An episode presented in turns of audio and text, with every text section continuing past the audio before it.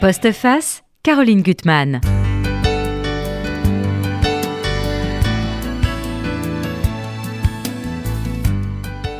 Qu'est-ce qui provoque la colère du ciel et déchaîne les éléments dans un petit village entre terre et mer?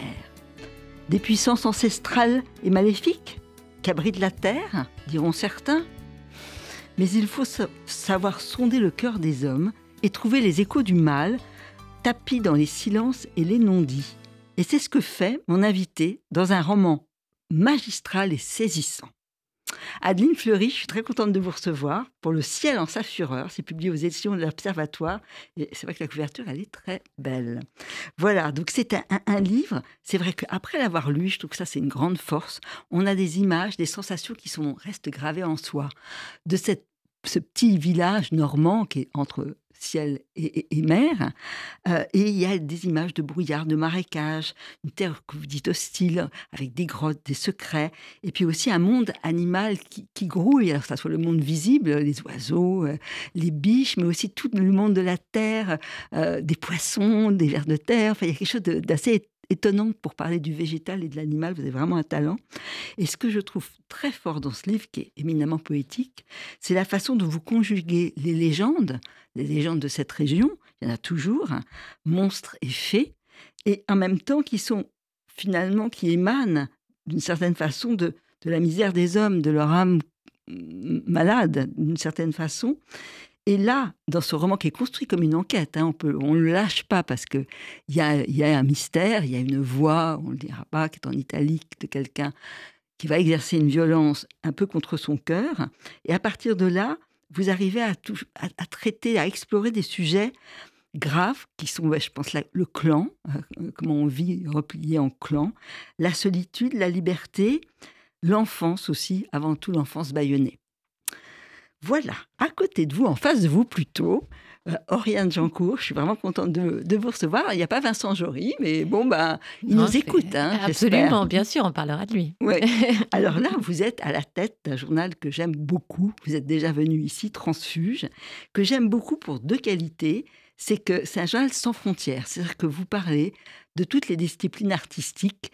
Euh, et il y a des échos euh, dans les papiers, dans les articles, avec des très bons journalistes. Et ce que j'aime aussi, c'est chaque article, il y a une profondeur dans les articles, sans jamais de pédanterie. Ça, c'est très important. On, regardera ce numéro qui est encore en vente, donc je pense qu'il faut en, profiter, parce que c'est un excellent numéro, avec cette interview que vous avez faite de Colum McCann, qui est terrifiante, hein, euh, et qui est passionnante, euh, et puis avec mille autres choses, et en particulier un article euh, sur euh, Adeline Fleury qui m'a beaucoup intéressé parce que je trouve que c'est un, article très brillant. Il a appelé ça la abominable campagne. Voilà. c'est euh, signé, Lucien Dazet. Et il m'a donné une clé, parce que c'est vrai que j'y avais pensé sans mettre un, nom. Il y a dans ce livre quelque chose de Barbé d'Aurevilly, dans la violence des, des, sentiments, et puis dans, oui, dans tout ce qui est caché dans les secrets. Et il y a, on verra, un, un, être pas très recommandable, un AP qui s'appelle Barbet. Donc je pense que c'est un, un, clin d'œil. Et moi, juste un tout petit. Et c'est bien parce qu'on a, ça montre qu'on a une perception différente des, livres. Lui trouve que vous avez euh, il, évoque d'ailleurs votre, votre essai qui a eu beaucoup de succès, je viens, que j'ai oublié d'évoquer le petit éloge de la puissance féminine, que nos éditeurs ont, probablement déjà remarqué. Et il parle bon, que dans cette enquête que vous allez mener, il y a une façon clinique, dans un style sec, assez minimaliste. Et moi, je, voilà, j'ai vu les choses des choses autrement. Une autre perception, mais, il y a une poésie aussi dans l'écriture euh, hachée comme il l'a décrit, donc peut-être vous vous, vous rejoignez oui, on se, on, se, rejoint, je pense, d'une certaine façon. Mais voilà, c'est un des très bons articles de, cette revue qui est quand même, je pense, rare euh, sur l'échiquier euh, français. Je ne sais pas à l'étranger s'il y a un peu un modèle semblable. On s'est inspiré un peu, oui, euh, des, magazines étrangers, mais qui n'ont rien à voir. Mais notre grand modèle, c'était bien sûr le, New Yorker, c'est-à-dire de longs mhm. articles, en effet accessibles, mais très mhm. approfondis et sur des sujets très ouverts. Oui. Et puis l'idée qu'on apprend énormément sur des choses qu'on ne connaît pas, ah, vous dans des disciplines qu'on ne connaît pas. et ça, c'est quand même très, très agréable, hein, cette, cette possibilité. Alors, je Adeline, on, démarre avec vous. Il y a un lieu, ce lieu, euh, on en parlera, je voudrais savoir si vous le connaissez, euh, si cette région, vous la connaissez. Et il y a un personnage, il y en a beaucoup d'autres dans le livre, parce que chaque personnage est extrêmement bien campé, avec vraiment une densité. Stéphane, c'est une femme qui est très libre, qui n'est pas ancrée justement dans une région, euh, qui est une femme un peu en souffrance quand elle va arriver là. elle est grande, elle mesure plus d'un mètre 80, elle, elle vient de la souffrance, elle a perdu la femme qu'elle aimait, qui est morte d'une façon terrible. Euh, et euh, voilà, elle, observe cette région, ce bout de terre. Et ce qu'elle dit, ça vient d'elle. Une chose est certaine, ce bout de terre entre campagnes rudes et mers menaçantes appartient à un seul petit groupe, dont elle ne fera jamais partie. Ce cap des tempêtes et ces champs humides, venteux et boueux ne se laissent pas apprivoiser facilement. Les nouveaux venus devront toujours éternellement, impérativement, sans échappatoire, payer une taxe à ceux qui y sont nés, n'en sont jamais partis et n'en partiront jamais. Cela appartient à ce territoire, jamais il ne se pose des questions. Quel est mon pays? Les âmes et les corps chevillés aux sols acides et marécageux près du Val et aux roches de granit et de grès près des falaises. Vous la connaissez, cette région? Bah, Oui, moi j'ai grandi euh, euh, à quelques kilomètres de, de ce village fictif parce qu'il n'a pas de nom. C'est, il est à la croisée des chemins de plusieurs euh, villages que, que j'ai connus. Moi, j'ai, donc il s'agit du Cotentin. Euh, j'ai grandi à Granville, qui est une petite ville euh, un peu plus au sud. Très jolie, Granville.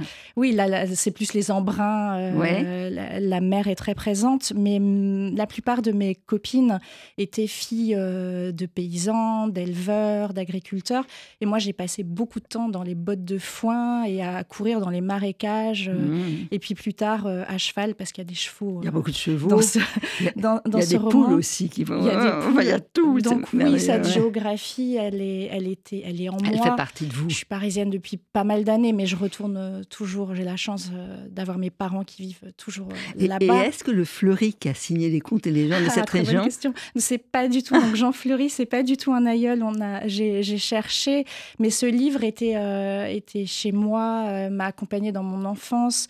Donc c'est des, il a retranscrit un certain nombre de contes et légendes, d'abord transmise par l'oralité. Oui. Et, et, quand j'étais petite, je, je compulsais, je, je, consultais. Et récemment, j'ai eu besoin de me replonger dedans, il y a 3-4 ans. Et c'est une matière extraordinaire. Et j'avais à cœur de trouver une histoire euh, moderne pour revisiter ces contes et légendes. C'est vrai que c'est formidable la façon dont vous faites résonner tous ces, tous ces contes, enfin tous ces personnages de contes, avec la vie, avec les personnages de, ce petit village. Euh, c'est formidable. Alors il y en a quelques-uns, on va citer ça. Il y a le Varou, celui qui s'empare des, grands hommes et qui devient dangereux, hein, très dangereux. Et puis il y a surtout le monde des fées. Et ça, c'est une poésie extrême. Les enfants fées, les ferlets, c'est ça? Les fêtés, oui, les, petits fées. c'est les fées au masculin, les enfants fées. Euh, oui, c'est deux figures importantes dans le roman. Euh, je Donc il y a le, Varou, c'est un géant, c'est un peu la figure du loup-garou finalement, mhm. la figure euh, vengeresse. Et de l'autre côté, je voulais trouver quelque chose de poétique mhm. pour faire pendant à la rugosité de cette campagne, donc mhm. les enfants fées.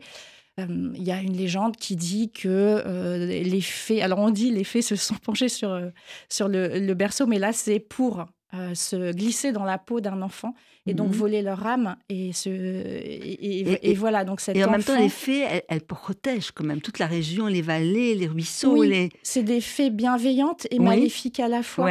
Ça peut se retourner contre les hommes et je trouvais que c'était une image un peu euh, euh, voilà, tout est, dans ce texte est frappé d'une malédiction. Le, ciel en sa fureur, c'est une référence aux, animaux malades de la, de la peste euh, mm. de Jean de La Fontaine.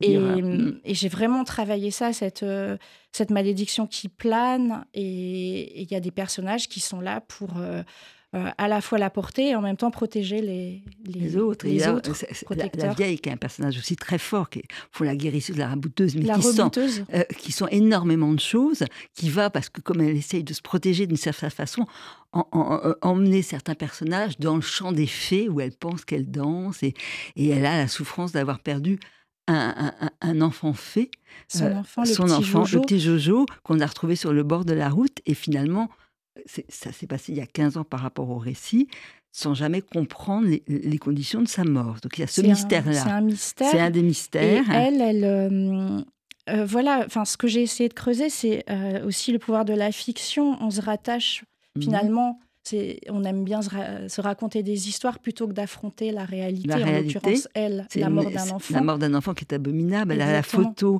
que d'ailleurs euh, la grande Stéphane va voir. Elle a l'impression qu'il est les, traits d'un enfant euh, ancestral. Enfin, je dis un enfant, il a, il a un visage de vieux, de vieux. et en même temps de sachant. Il, sait tout, il, connaît toute la misère du monde, tous les malheurs du monde.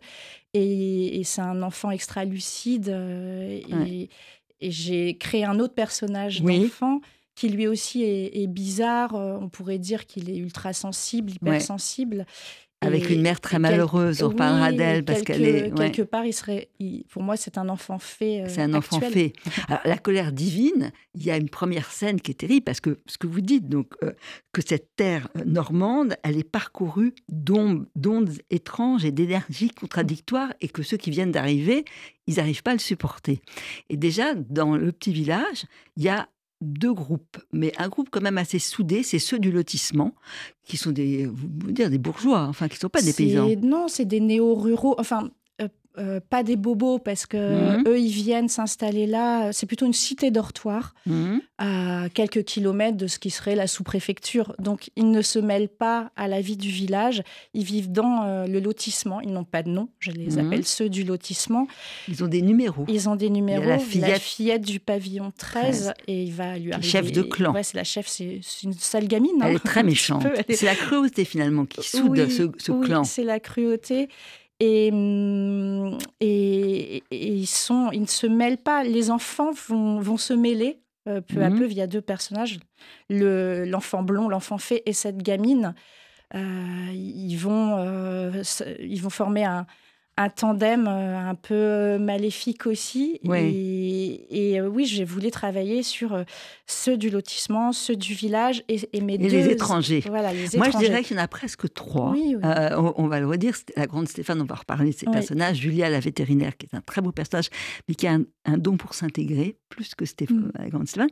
Et, et d'une certaine façon, Guillaume, qui est né là, qu'on appelait le potelé, mais dont on s'est beaucoup moqué, qui a été euh, victime de la méchanceté, qui est parti et qui revient comme journaliste avec un autre regard. Moi, je dirais que c'est les trois étrangers face à des personnages que vous avez extraordinairement. Lily, la, la, dame du bar, qui a des poupées, c'est terrible parce qu'elle n'a pas d'enfants. Enfin, tous vos personnages, ont vraiment, on les, on les a en soi, on les porte en soi. Et donc, déjà, cette première scène de cette pluie de crapauds et de grenouilles qui s'abat sur, sur ceux du lotissement. Tout à fait. Alors, euh, j'ai évidemment la pluie de grenouilles. Euh, ça renvoie aux plaies d'Égypte. Euh, je voulais vraiment inaugurer le texte par quelque chose de, de dramatique et poétique à, la fois. Et en même temps, ça peut s'expliquer par des raisons météorologiques. C'est, ça arrive. déjà arrivé. Oui, oui. Euh, euh, en, cas de grand vent, d'humidité. Euh, de l'autre côté de la planète, c'est des pluies d'araignées ou, mhm. d'insectes. Mais j'ai vraiment voulu. Et c'est ça d'ailleurs dans le livre. Ça tout, cette malédiction. peut être magique ou réel. C'est du, réalisme magique. C'est du réalisme magique. ça, vraiment, c'est un. Voilà, c'est un, pari extraordinaire d'arriver à le tenir là comme ça. Alors, il y a un personnage qui peut-être fait le lien entre euh, les différents clans, parce qu'elle n'a pas de frontières. C'est justement cette vieille qui a souffert de la mort de, et qui souffre toujours de la mort de Jojo et qui veut pas voir la réalité. Je pense qu'elle la sent. Il voudrais lire ce passage parce que Stéphane va aller la, euh, la, consulter parce qu'elle elle souffre d'insomnie. Elle pense à cette femme qu'elle a aimée, Victoire, qui est morte d'une façon terrible. Euh, et elle essaye de trouver. Bon, alors elle arrive dans la maison de la vieille qui, où il y a des mouches partout, qui est horriblement sale.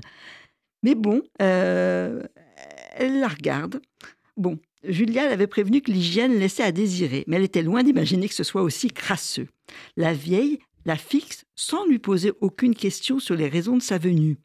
Elle a un regard réconfortant, d'une bonté et d'une sagesse que Stéphane n'avait jamais rencontré auparavant. La vieille porte le monde dans les yeux, les catastrophes, les grandes découvertes, les guerres, les passions dévorantes, la succession des saisons, les migrations des oiseaux, l'éclosion des fleurs, la crue des rivières, les tempêtes et les grandes marées d'équinoxe. Cette femme-là n'est pas simplement humaine, elle est animale, végétale, minérale, elle est la vie. Stéphane est prête à s'en remettre entièrement aux mains de la vieille, malgré l'odeur, malgré la saleté. La rebouteuse pose ses mains au-dessus du front de la grande, elle pose son diagnostic. Et là, elle a les yeux de celles qui lisent beaucoup, réfléchissent trop. Les mouches tournent au-dessus de la tête de la vieille, penchée sur elle, promenant ses mains sur tout son corps de haut en bas sans la toucher. Stéphane sent une onde de chaleur la parcourir. Elle s'amollit, ses membres s'ankylosent, elle est comme hypnotisée. J'arrête là. C'est un personnage assez extraordinaire, cette femme.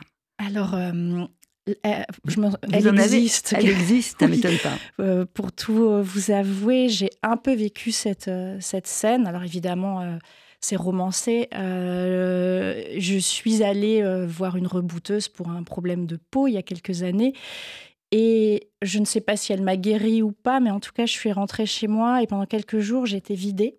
Euh, mhm. c'est comme si elle m'avait vraiment pris toute mon énergie. Et ça m'a obsédée et j'ai eu besoin d'écrire cette scène Mhm. Je, l'ai mise de côté et, ensuite je l'ai réintégrée dans, dans, ce, dans ce roman. Et ce personnage prend énormément de place. Et, et en même temps, j'avais envie de trouver une figure, parce que les, figures les plus fortes de, du roman sont des femmes. Et elle est sorcière quelque part. Quand je dis elle, mhm. elle, est sachante, elle, elle porte la, voilà, elle, connaît, elle connaît le monde, l'enchaînement des saisons, etc. Euh, c'est un clin d'œil aux, sorcières et c'est une mhm. sorcière intégrée quelque part dans, dans le village. Alors je dis qu'elle est vieille, mais elle n'est pas vieille. Elle, est vieille parce qu'elle a épousé le vieux, quelque part. Et c'est une, euh, une figure. Et, le vieux qui était vétérinaire, je me trompe. Voilà. Et c'est lui qui va introduire Julia. Tout à et ça vous montrer dans le monde des étrangers, parce qu'il y a un regard vraiment hostile sur les étrangers. Et Julia, elle est d'origine russe. Euh, et au départ, elle raconte que euh, les, les, hommes du, village, enfin les, agriculteurs et les éleveurs ne veulent pas qu'elle touche euh, leurs animaux. Oui, parce que déjà c'est une femme, elle est fluette, elle vient de la ville, elle est vétérinaire pour chats et chiens à la base, donc elle est suspecte. on ne remet pas entre les mains comme ça d'une nouvelle arrivante les, chevaux, les vaches. Euh, et, puis, ça a toujours été le vieux qui officiait.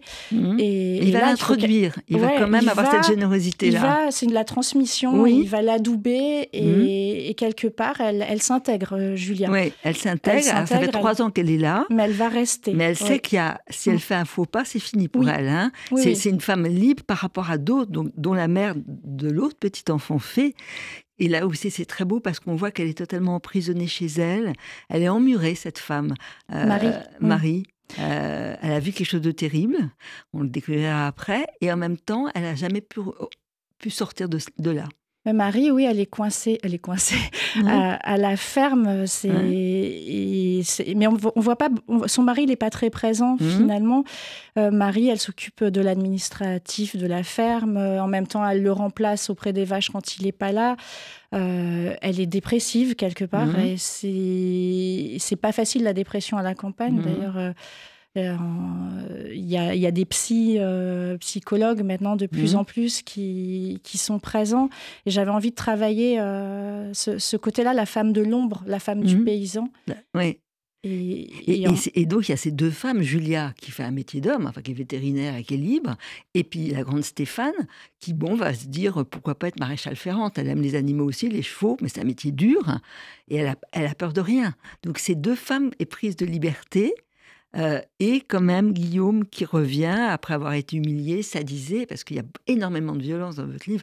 Il y, a une férocité. Et c'est rare de lire cela et en même temps, on comprend d'où vient cette férocité. Finalement, on l'accepte, euh, puisqu'il va avoir le mal qui va se propager très vite, euh, avec des choses mystérieuses, une vache qui va, ablation de son pis, euh, des, des, des, des, poules chevaux mutilés. Mutilés d'une façon terrifiante, des, des, poules éviscérées, enfin voilà, jusqu'à la mort d'un homme. Et, et cette vague de violence, les gens se terrent, c'est ça que vous montrez très très bien. Euh, ils s'emmurent. Ils s'emmurent parce qu'au fond d'eux-mêmes, ils, devinent. Bah, ils savent parce qu'ils sont tous liés par un secret euh, atroce, un, secret enfoui, Et, hum, et j'ai quand même voulu, parce que sinon ça aurait été un livre, enfin c'est clairement un, conte noir, enfin je le, mhm. un thriller rural et un conte vénéneux à la fois. Mais j'ai voulu qu'il y ait euh, de la lumière dans la façon de travailler ces personnages, que chacun ait une part d'humanité, même les, les, pires. Euh, sauf peut-être le, fameux prêtre. Euh, voilà, on ne révélera pas le secret.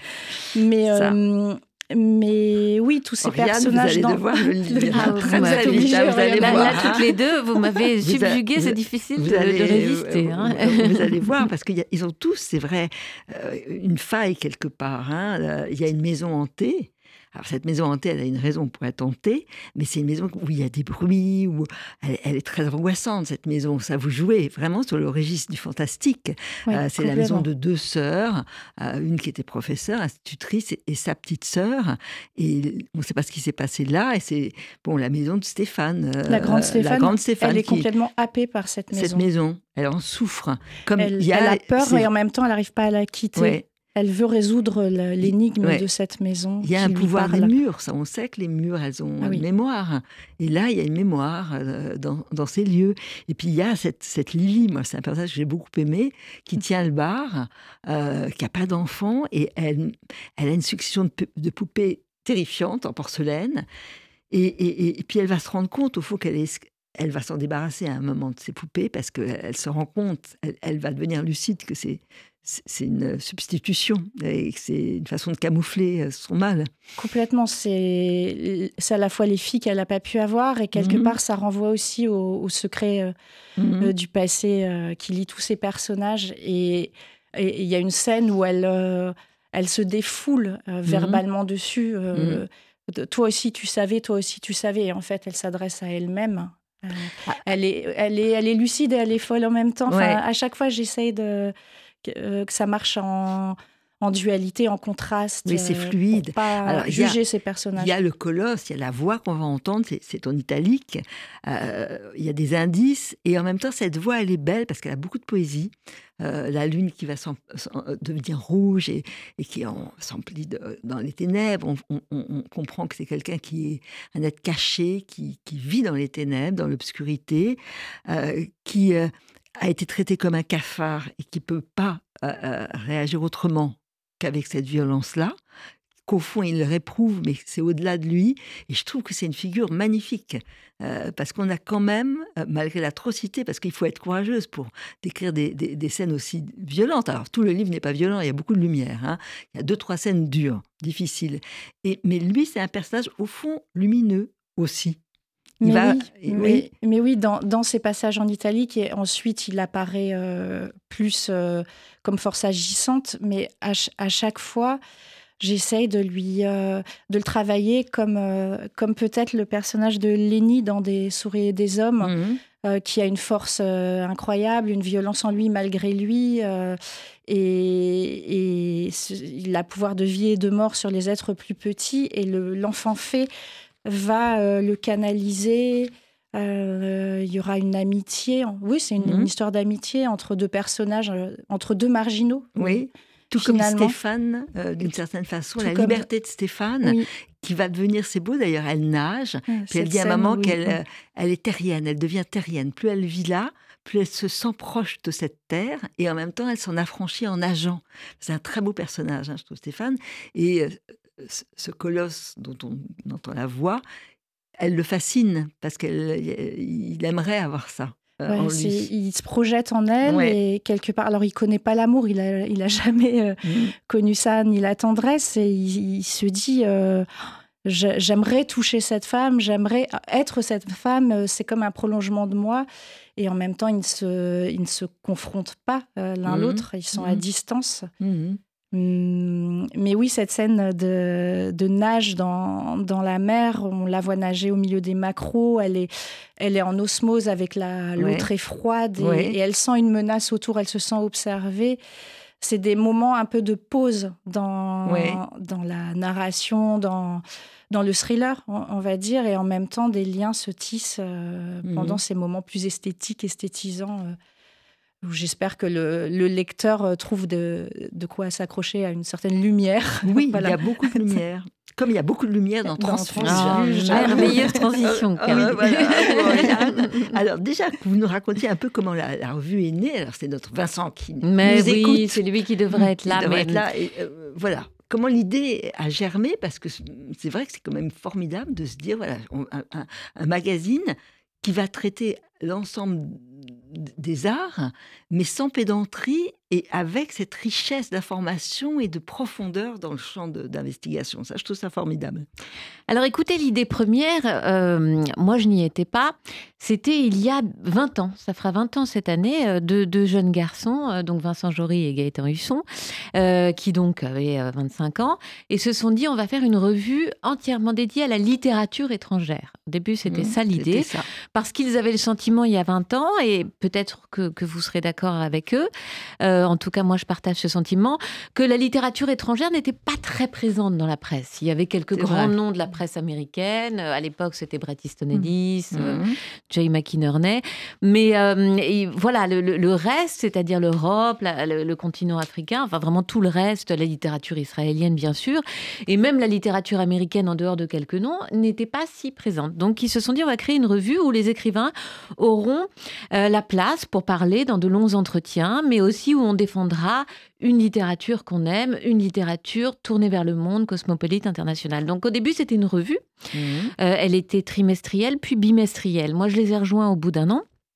Et euh, peu à peu, on a euh, étoffé euh, notre équipe. Donc, il y a beaucoup de mmh. journalistes, il y a beaucoup de, de, gens qui sont devenus écrivains et qui mmh. écrivaient pour, pour, pour Transfuge dès le début. Je pense à Clémence Boulouk, par exemple, qui a été une, une, camarade de, longue date, mais aussi Frédéric Becbédé, François Bégodeau, euh, Fuenquino, c'est un peu écrit pour Transfuge. Enfin, il y a beaucoup de jeunes gens qui sont devenus écrivains ensuite ou qui l'étaient déjà et qui sont venus à Transfuge pour défendre une littérature euh, qu'ils aimaient, auquel ils mhm. croyaient. Donc, euh, internationale et française, puisque c'était quand même assez naturel de s'ouvrir ensuite à la littérature française.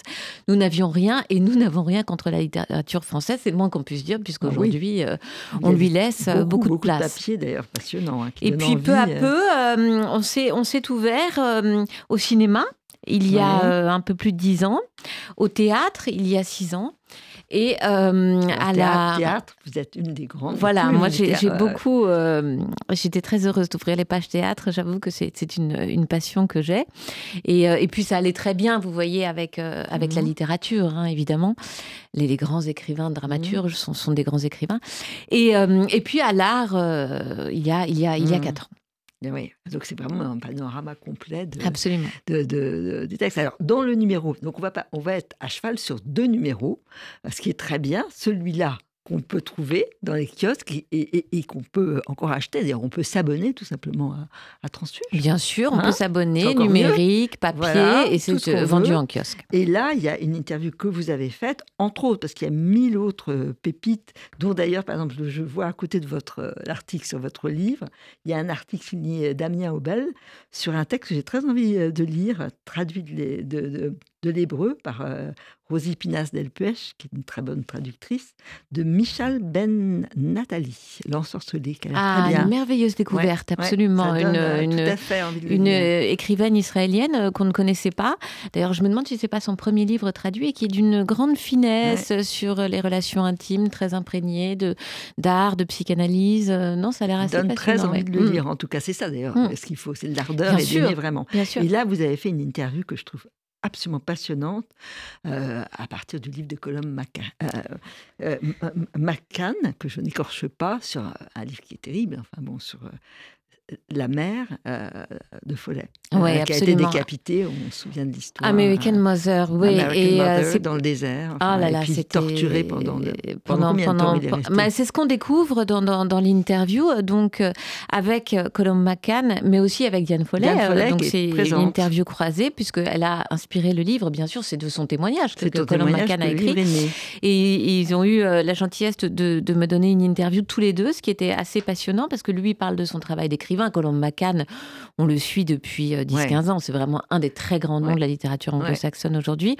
Et elle, elle racontait, bah, oui, d'abord euh, le, calvaire de, d'être une mère d'un fils pour qui elle avait une admiration folle, jeune journaliste, idéaliste, qui s'est toujours été, qui s'est toujours engagé pour la jeunesse, jeunesse américaine, puis ensuite la, jeunesse syrienne et qui faisait des reportages sur, sur voilà sur les populations syriennes bombardées et, et traquées par Bachar el-Assad et qui était enlevée par Daesh très maltraitée pendant deux ans.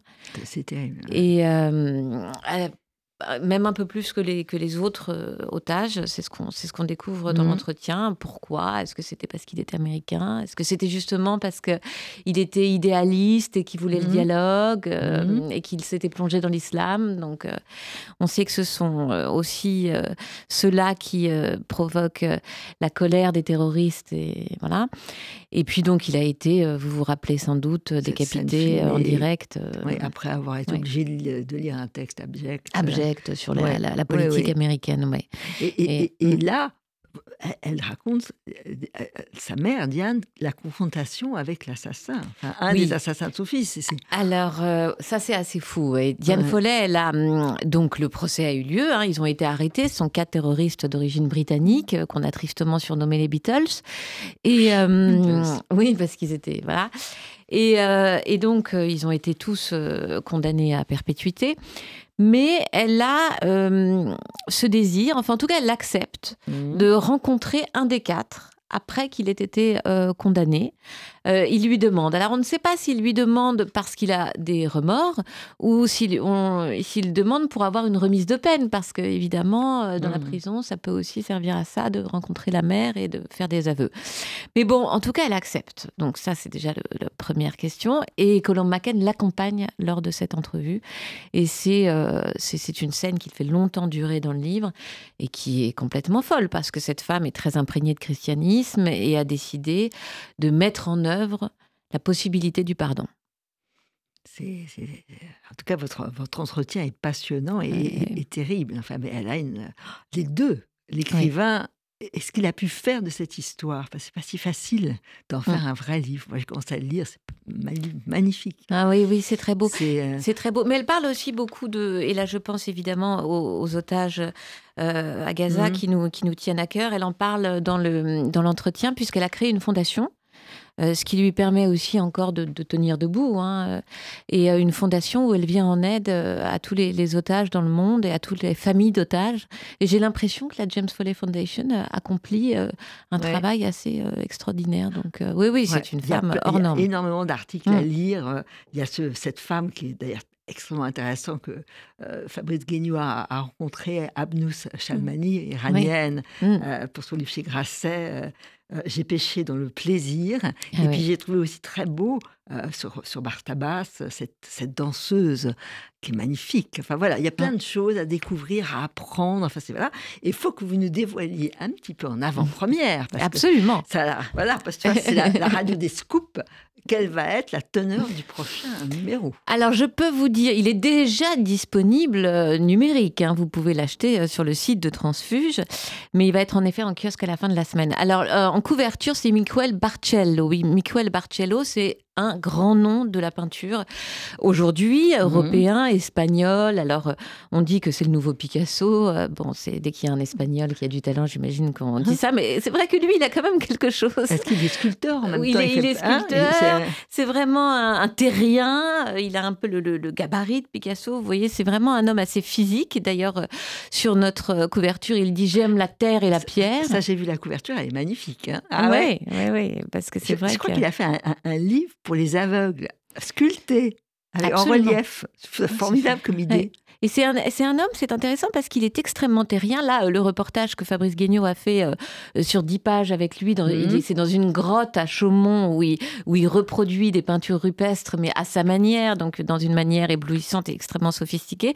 Et en même temps, il peut, il a fait des livres magnifiques où il illustre euh, la Divine Comédie ou Kafka. Donc, c'est à la fois un hmm. très très grand lecteur et à la fois quelqu'un qui, qui se passionne pour l'archaïsme. Ça, c'est intéressant. vous m'avez fait hmm. lire aussi une interview qui est passionnante avec euh, donc Hicham Matar sur l'exil, qui est très beau. Euh, euh, voilà, au fond, autour de ses amis, ils étaient trois, mm. ce qu'ils sont devenus et qu'est-ce que l'exil à Londres a, ah, voilà, euh, ces déambulations. Ça, ça m'a donné vraiment aussi envie de le lire. Hein. Ah, c'est un très bel écrivain, Hicham Matar. Il y a quelques années, il avait publié Le Retour, qui, où il racontait l'histoire de, de, lui qui partait à la recherche de son père. Son père a été euh, torturé et tué dans les geôles de Kadhafi. Et, euh, et aujourd'hui, il, il, fait un roman, mais avec une très grande finesse, en effet, vous avez raison, une, grande profondeur, où il raconte ce que c'est que d'être un exilé, c'est-à-dire du jour au lendemain, à 19-20 ans, de se retrouver sans avoir de possibilité de parler à sa famille et de devoir reconstruire entièrement sa vie sans passer. Et euh, il en parle euh, extrêmement bien, et on sait que c'est un sort que beaucoup de gens affrontent aujourd'hui. Et je sais qu'il y a un autre sujet que vous avez beaucoup aimé. Je ne sais pas si vous pouvez nous en dire un mot. Euh, oui, alors c'est vrai que je, suis très heureuse parce que dans ce numéro, nous avons un long entretien avec Steve Reich. Alors Steve Reich, immense musicien, euh, pape du minimaliste, inventeur, dit-on, euh, du, minimalisme en musique, à 87 ans, et il donne très peu d'entretiens. Donc là, il est, il est à la à l'honneur à Paris, à Radio France pour le festival Présence, et il présente notamment une de ses créations qui s'appelle Jacob's Ladder, l'échelle ladder, l'échelle de Jacob. Et donc Steve Reich, si vous voulez, c'est très intéressant euh, parce que il se fonde beaucoup sur des motifs bibliques, donc l'échelle de Jacob. Euh, il a fait des œuvres en hébreu. Mhm. Euh, il a fait une œuvre qui s'appelle Teilim, qui est magnifique. Il a fait une autre œuvre que je trouve assez extraordinaire, qui s'appelle Des trains passent ou euh, sur, de, donc sur une musique minimaliste et extrêmement complexe comme il, comme il l'a fait, mais envoûtante en même temps, il fait entendre des voix de rescapés de la Shoah qui ont pris les trains. Et donc derrière leur voix, il travaille sur une mmh. musique qui ressemble à celle des trains. Et comme c'est un minimaliste, il sait comme ça créer des boucles. Vous voyez, il a, il a quelque chose vraiment d'hypnotique. Il y a quelque chose d'hypnotique dans sa musique. Et, et la voix de ces, de ces femmes, ces hommes très vieux qui racontent très précisément ce qu'ils ont vécu dans ces trains. Et en même temps, cette musique, c'est une des choses dans la musique contemporaine les plus bouleversantes que j'ai jamais entendues. Et il en parle dans, dans cet entretien. On, on est impatient de, de, lire euh, ce prochain numéro donc bientôt en kiosque. Moi, je suis plus à acheter en kiosque. Oui, bientôt, à la ah, fin de la semaine. Voilà, à la fin de la semaine. Donc c'est bientôt. Et on peut récupérer quand même euh, celui-là. Hein. Bien sûr. Enfin voilà, on, aime, mm. on aime Transfuge. Et Adeline Fleury, on aime surtout aussi et surtout votre livre, euh, parce que c'est un livre comme. Euh, d'une certaine façon, la, proximité, c'est l'ampleur, c'est la poésie, c'est le fait qu'il n'y ait pas de frontières. Et dans ce petit village qui est terrible, on ne dira pas le dénouement, mais on a quand même compris que les, que les hommes sont grandement coupables, mais ça ne met pas euh, en cause euh, l'existence des faits. Et, peut-être des monstres, hein, de toute façon. Enfin, ils, ont une, ils portent une part de, culpabilité et qu'il y a cette violence qui va être réitérée. Donc, la petite fille euh, du, lotissement 13 va disparaître du lotissement, mais il y en aura une autre qui était celle qu'elle sadisait, la boulotte, et qui va devenir la, la, sadique du groupe, parce qu'il faut exercer une, une, cruauté pour exercer un pouvoir. Il y a quelque chose de terrible. C'est une reproduction, oui, euh, presque sociale en fait, et c'est ancré en, en elle, ces, ces enfants-là. Et en même temps, la, fin est assez ouverte. Euh, euh, la grande Stéphane, peut-être qu'elle a un autre destin ailleurs. oui, bon, Julia, elle, a le goût, les animaux qui l'accompagnent, les oiseaux, il y a des pages magnifiques sur les oiseaux, les oiseaux qui sont dits euh, dangereux, elle, elle sait. Maléfique, et en fait, non, elle, elle, dit les oiseaux ont du sentiment d'ailleurs. Ont une âme même. une âme. Ah, elle sait les écouter, elle sait les voir, et ceux qui font peur ne lui font pas peur. Donc c'est peut-être cette proximité avec les animaux, la nature qui fait qu'elle peut s'intégrer doucement. Euh, elle n'a pas l'idée de s'intégrer, mais... C'est ça, elle va se raccrocher à ça. aussi, j'ai une écriture assez sensorielle, je travaille sur... Euh, euh, le lien à la terre, la mer, euh, les mhm. odeurs. Euh, et, elle, elle devient, elle fait corps avec elle fait cette nature-là. Tout comme Stéphane d'une certaine façon. Mais Stéphane, elle, sent quand même une hostilité. voilà, parce qu'elle a, elle a tellement souffert de la toxicité de la ville. Et que là, elle se dit qu'elle sera peut-être jamais complètement. Elle n'est pas encore à sa place. Elle n'est pas, encore à sa place. Et puis là, il y a plusieurs fois le mot, et ça, c'est très beau la façon dont vous le la sauvagerie. Comment vous la définissez mmh. ah, il y a plusieurs formes de, sauvagerie dans, ce, dans ce livre. Dans ce livre. Il y a la sauvagerie bah, presque primale, primitive, euh, mhm. retour à la nature, euh, que, ce soit la Grande Stéphane, euh, Julia, les enfants fées, le géant, ils se révèlent. Mhm. oui, ils redeviennent euh, presque euh, à, l'origine, à l'origine de la création. Ils sont, ils sont, ils sont des animaux mhm. avec, euh, avec des pulsions et tout ce que ça, ça implique. Et en même temps, la sauvagerie, évidemment, la vengeance, la violence. Mhm. Le, Mais là, vous l'utilisiez plus la sauvagerie dans le sens d'espèce de, d'osmose avec la terre, avec la nature. Ouais, je l'entends plus comme ça. C'est très beau parce qu'il y a un moment à Stéphane, elle a et la liberté aussi. La liberté. Et, Stéphane, c'est une femme libre, essentiellement libre, comme, Julia. Toutes les deux, elles euh, sont très libres. elles, osent, elles sont audacieuses. Euh. Euh, et, ce qui est terrible, c'est ceux qui restent ancrés. Et il y a aussi, vous, racontez l'histoire, la légende du, du chat huant. Euh, mmh. qui est une drôle d'histoire d'un petit oiseau, enfin, euh, mmh. qui, euh, parce qu'il y a une sorte de, il y a plus de, de, chaleur hein, sur Terre, donc on va envoyer, les oiseaux vont envoyer au, ciel le plus petit, enfin le plus courageux, mais le plus petit. Donc on, personne, enfin tout le monde, tous les oiseaux pensent qu'il va mourir en route, et ce petit oiseau courageux va réussir à, à, rapporter la boule de feu.